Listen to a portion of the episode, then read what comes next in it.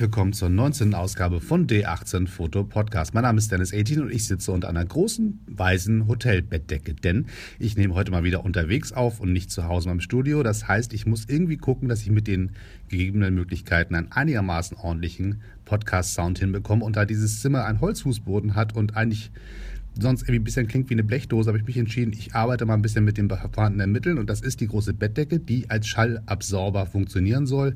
Ich hoffe, das klappt und dass dieses Experiment gelingt.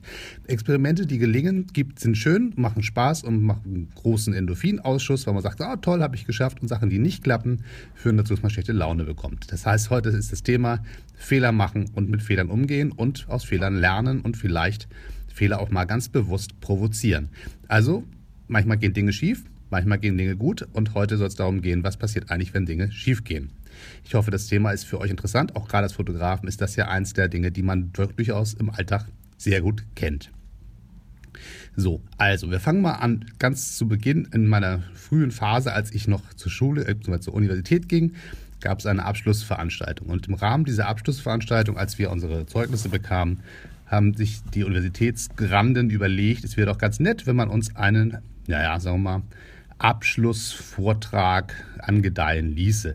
Das war für uns alle so ein bisschen komisch, weil wir dachten, naja, hör mal, wir haben jetzt gerade unseren Abschluss in der Tasche und jetzt wollen wir eigentlich unsere Zeugnisse einstecken und eigentlich ein Gläschen Sekt trinken, weil das ist eigentlich jetzt so das angemessene Verhalten, dachten wir so. Und die Uni sagte, nee, nee, wir sind ein wissenschaftlicher Betrieb, hier wird ordentlich äh, Forschung und Lehre betrieben und ihr kriegt jetzt nochmal zum Abschied eine wunderbare Vorlesung. So, und das äh, Thema war damals Scheitern. Und das Thema Scheitern an einem Tag ähm, vorgetragen zu bekommen, wenn man eigentlich gerade einen großen Erfolg feiert, nämlich sein Universitätszeugnis in der Tasche zu haben, das fand ich damals sehr, sehr merkwürdig. Und wenn ich ehrlich bin, habe ich auch nur mit einem halben Ohr zugehört, weil so richtig Bock hatte ich nicht. Ich dachte, komm, lass mich hier mal raus, lass uns ein bisschen feiern. Irgendwie habe ich das hier auch mal verdient. Deshalb nicht mit äh, einem Thema wie Scheitern äh, behelligt zu werden. Aber so im Nachhinein finde ich den Gedanken gar nicht so doof. Ich glaube, dass äh, deutsche Universitäten durchaus in der Lage sein sollten, vernünftig zu feiern und solche Sachen vielleicht in anderen Stadt, äh, Momenten mal anzusprechen. Aber vielleicht waren die auch nicht ganz so weit ab von dem Pfad, der richtig ist, weil das Thema Scheitern wird einem das ganze Leben über begleiten. Das heißt, an einem Punkt, wo man eine Universität verlässt oder eine Schule verlässt, über den Punkt nachzudenken, was passiert eigentlich, wenn auf der Strecke äh, des langen Lebens ähm, auch mal Sachen ja, den Bach runtergehen und nicht funktionieren und man irgendwie gegen Wände rennt wie man damit umgeht und was das eigentlich heißt, auch mal zu scheitern, finde ich eigentlich einen pädagogisch gesehen zumindest einen sehr klugen Ansatz, auch wenn das von der Feierkultur ein bisschen fragwürdig war. Also lass uns heute mal darüber reden, was passiert eigentlich, wenn Sachen schief gehen. Also das Erste, was passiert ist, man ist frustriert. Man äh, hat was probiert und es ist nicht gelungen und man steht davor und sagt, verdammte Axt, warum geht das nicht? Und dann kann man, können verschiedene Dinge passieren. Das eine ist, ja, so das, ähm, das Blockieren, das, na gut, dann kann ich es halt nicht, dann mache ich es halt nicht, das Verlieren der Lust am, am Ausprobieren. Und das finde ich einen sehr traurigen Moment, wenn das passiert. Das passiert auch, auch mir regelmäßig, probiere ich was aus und dann klappt das technisch nicht oder ich stolper über die eigenen Füße, bin selber nicht gut genug in dem, was ich gerne machen möchte und dann klappt es nicht und dann bin ich frustriert und höre einfach auf. So, das ist eigentlich total doof, weil das ist eigentlich der Moment, wo man sagen müsste, jetzt erst recht. Das gelingt dann natürlich nicht immer. Manchmal sagt der Kopf einfach, ach, weißt du was, ist nicht so wichtig, dann lässt, es weg, lässt man es weg. Und ich finde, wenn es nicht ganz so wichtig wäre, ist es auch in Ordnung. Muss ich ja auch nicht mit allem zwingen und geißeln. Wir wollen ja auch nicht jetzt ähm, so preußische Pflichterfüllung komplett in, das, in die Welt des Kreativen überführen. Aber manchmal ist der Moment, wo man sagt, naja, es ist schon wichtig, dass ich das hinkriege. Mir ist es wichtig, dieses Projekt durchzuziehen. Ich habe einen, einen Gedanken im Kopf, den ich gerne umsetzen möchte. Und wenn ich auf Hürden stoße, dann muss ich mir einfach, naja, neue Wege suchen. Außenrum, oben drüber, unten drunter, was auch immer der richtige Weg ist. Das ist dann auch, auch die Mühe wert, weil wenn das Projekt mir wichtig ist, wenn es mir nicht wichtig ist, na Gott, dann ist es auch nicht schlimm, sich das Scheitern einzugestehen und zu sagen, ja, dann halt nicht. Dann verliert man halt die Lust und macht was anderes. Das finde ich auch in Ordnung. Aber wenn es an einem nagt und man sagt, ich will das aber hinkriegen, dann sollte man sich durchaus die Mühe geben, es dann trotzdem irgendwie zu probieren. Und es gibt verschiedene Wege, das zu tun. Das eine ist klassisch zu sagen, ich probiere es einfach nochmal, nochmal, nochmal und vielleicht durch die Wiederholung kommt dann auch ein bisschen Glück ins Spiel oder man äh, kommt auf einen neuen Gedanken oder probiert was Neues aus und durchs reine Wiederholen kommt man vielleicht auch schon weiter. Das ist gar nicht so ungewöhnlich. Meistens ist es tatsächlich die, die Wiederholung, die dann zum Ergebnis führt, das man gerne hätte. Einfach weil man bei jedem Wiederholen ein bisschen was anders macht Und dann durch das leichte Abweichen links und nach rechts kommt man dann doch irgendwie vorbei an dieser bescheuerten Hürde, die ja so doof im Weg rumsteht. Manchmal ist aber auch der Weg, über eine Kooperation nachzudenken, gar nicht so schlecht. Man sucht sich einfach jemand, mit dem man gemeinsam was machen kann und vielleicht ist es zu zweit dann auch leichter, weil manchmal ist es wirklich nicht so die eigene Fähigkeit, die man sozusagen, der am Weg rumsteht, sondern braucht einfach zwei Hände mehr oder einen, einen Kopf, der mitdenkt oder jemand, der sagt, du habe ich schon mal probiert, ich habe das damals folgendermaßen gelöst, das Problem. Das heißt, einen Fehler zu nehmen und zu sagen, okay, ich nehme ihn als Anlass, mir jemanden zu suchen, mit dem ich gemeinsam arbeiten kann, ist vielleicht auch eine sehr positive Entwicklung. Das heißt, wo finde ich Freunde, mit denen ich gemeinsam was anpacken kann? Und da ist natürlich Social Media ein wunderbarer Bereich. Wir treffen Leute aus einem, ja, im Prinzip einem weltweiten Umfeld. Thematisch finden wir uns zusammen und können uns gegenseitig helfen, beraten und Tipps geben. Und das ist ähm, eigentlich ja, eine der positivsten Dinge des Social Media, der Social Media Welt, die ich finde. Also ich bin oft genervt von all dem, was, was man da quasi auch an Schrott angezeigt bekommt und wo man mal denkt, naja Gott, komm, echt, ich weiß Facebook-Werbung und so. Aber wenn man auf Leute trifft, die sagen, komm, wir haben auch eine Idee dazu oder wir, wie wär's denn damit und ich habe das mal probiert, dann ist das natürlich eine ganz wunderbare Gelegenheit, ähm, Verbündete zu finden. Also im, im Englischen gibt es diesen wunderbaren Satz, find your tribe. Das heißt, finde deinen Stamm, deine, deine ja, Mit-Indianer quasi, mit denen du gemeinsam an einem Projekt arbeiten kannst die sich für die gleichen Dinge interessieren. Und die müssen halt nicht in der gleichen Stadt wohnen, die können auch sonst irgendwo auf dem Weltball ähm, verteilt wohnen und deswegen ist das einfach eine gute Gelegenheit.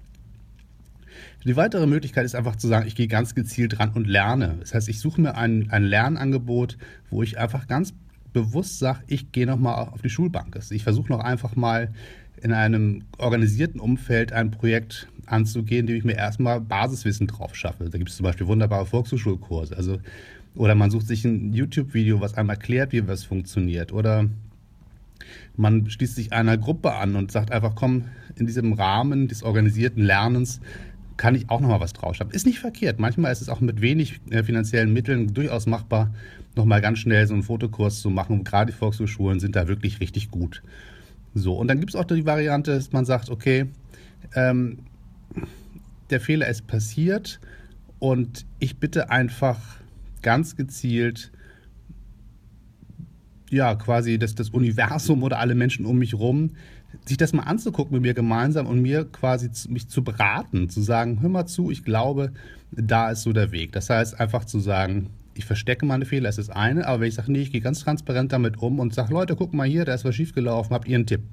Und das habt ihr mal einen Tipp, das auszusprechen, ich habe was nicht ganz hingekriegt, ist eine Mutsache aber ganz häufig führt das auch zum Ergebnis, weil es sind gar nicht meistens die ganz großen Sachen, die man dann nochmal schnell lernen muss oder wo man dann wirklich sagt, oh, das ist echt Hölle kompliziert. Manchmal steht man sich einfach selber auf den Füßen rum und irgendeiner, von außen mitdenkt, ist da vielleicht schon völlig ausreichend, um das Problem zu lösen. Von daher immer schön fragen und äh, Fehler auch zugeben. Denn Fehler zugeben ist ja auch nicht so leicht. Ne? Also wir haben es alle eigentlich ein bisschen verlernt. So ein, so ein Kind macht einen Fehler, sagt, Mama hat nicht geklappt, Mama hilft. So, total einfache Nummer. Aber irgendwann im Leben haben wir gelernt, wir müssen behaupten, alles sei super und wir seien vor allen Dingen super und unfehlbar. Und das haben wir irgendwie voll drin und immer wo wir sind, geben wir damit an, wie toll wir sind, zeigen unsere großen Erfolge. Wenn einer auf der Straße fragt, wie geht's dir, sagen wir, ja, super, ganz toll. Und ähm, wenn der, ja, der, der Chef im Unternehmen sagt, Mensch, wie ist das Projekt gelaufen? Sagen wir, ach, bestens, wir, das Team ist super, wir haben die Fehler gefunden, wir haben das beste Ergebnis, die Kennzahlen und also wir, wir haben einfach gelernt, höllemäßig anzugeben, wann immer wir können, damit wir möglichst viel Erfolg simulieren, damit andere Leute uns Erfolg zusprechen und dann beim nächsten Mal auch ähm, das Ganze, was wir da machen, belohnen. Das heißt, mit einer Gehaltserhöhung, mit einer besseren Position, mit mehr Verantwortung und so weiter. In den seltensten Fällen haben wir gelernt, dass Fehler zugeben dazu führt, dass man weiterkommt. Das ist echt schade, weil ich finde, also ich bin nur kein Chef von irgendwem, aber wenn jemand zu mir kommt und sagt, hör mal zu, ich habe das nicht hingekriegt, das hat nicht funktioniert und ich will aber, dass es hinkommt, wie, was, können, was können wir tun, damit es klappt? Finde ich, hat diese Person wesentlich mehr Rückgrat bewiesen und hat von mir wesentlich mehr Respekt verdient, als wenn jemand mir permanent ins Gesicht lügt und sagt, wie geil alles läuft und am Ende war es nur so halb gut. Das heißt, eigentlich müsste man gerade im beruflichen Umfeld und im äh, ja, wo immer wir eigentlich sind, Fehler zugeben und lernen, aus Fehlern zu lernen und damit umzugehen und die besten Sachen daraus zu entwickeln und zu sagen, guck mal hier, äh, Fehler sind auch eine Energiequelle. Lass uns das Team draufsetzen und rauskriegen, allein schon durch Ausschluss von Fehlern, wo der richtige Weg ist, Und das, finde ich, passiert viel zu selten, zumindest in unserem Kulturkreis.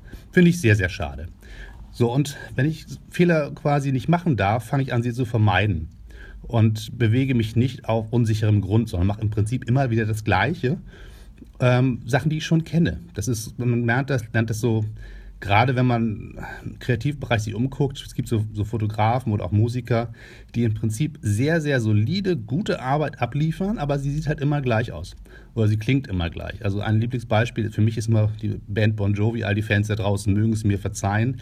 Ich bin selber ein großer Fan von dieser Truppe, aber ich habe in den letzten Jahren so viel Langeweile erlebt, weil ich immer das Gefühl hatte, ich habe jetzt eine neue Platte gekauft und eigentlich habe ich die schon mal gehört. Das heißt, die haben irgendwann rausgekriegt, wie sie richtig gut erfolgreiche Songs schreiben und haben eine Platte nach der anderen rausgebracht, die exakt gleich klingen.